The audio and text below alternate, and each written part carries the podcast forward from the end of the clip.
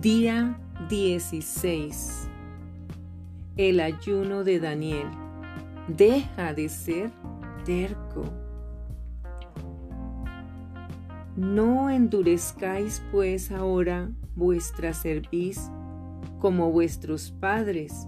Someteos a Jehová y venid a su santuario, el cual ha santificado para siempre y servid a Jehová vuestro Dios, y el ardor de su ira se apartará de vosotros. Libro Segunda de Crónicas, capítulo 30, versículo 8. Escuchemos lo que dice Cristín.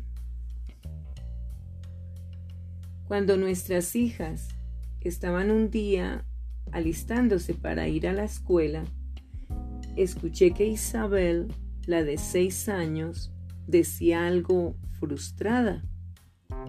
Ay, esta mochila es tan terca.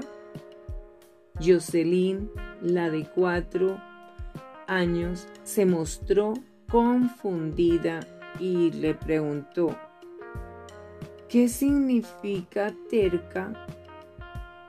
Yo me moría de ganas de saber lo que Isabel, que era un poco terca ella misma, pensaba acerca de esta palabra.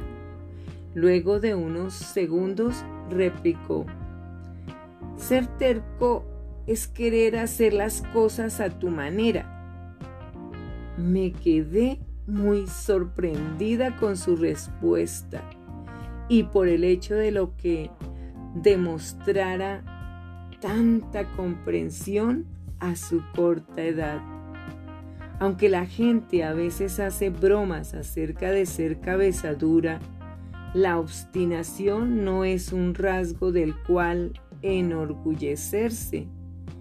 Muchos versículos en las escrituras nos advierten sobre el peligro de ser arrogante o de dura cerviz. La Biblia pone en claro que no querer escuchar a Dios y seguir nuestras propias inclinaciones tiene serias consecuencias.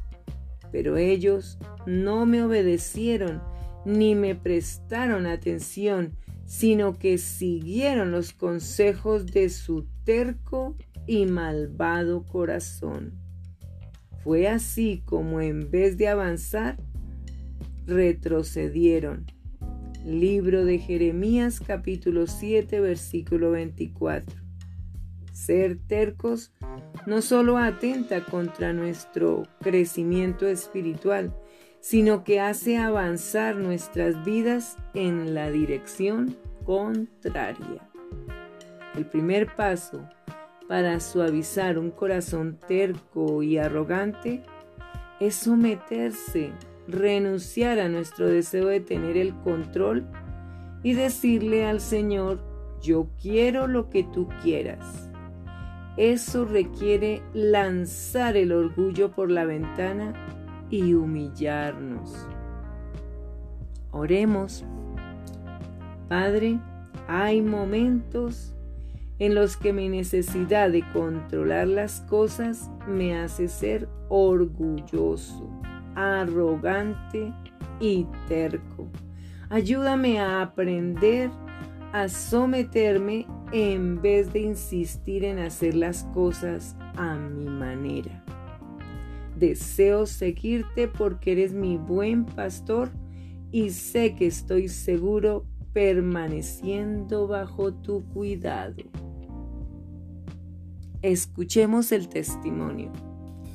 Al ayunar y negarme a mí mismo, descubrí que Dios abría mis ojos a fin de percibir algunas áreas de mi vida que había estado evitando. Cuando me mantuve en quietud y escuché lo que Dios tenía que decirme, me mostró la obra que debía hacer.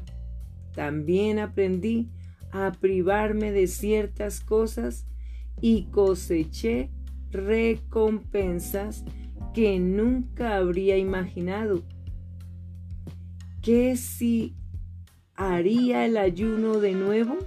Claro que sí, sin dudas, sin ninguna duda. Versículos para estudiar. Libro de Oseas, capítulo 4, versículo 16. Libro de Salmos, capítulo 25, versículo 9.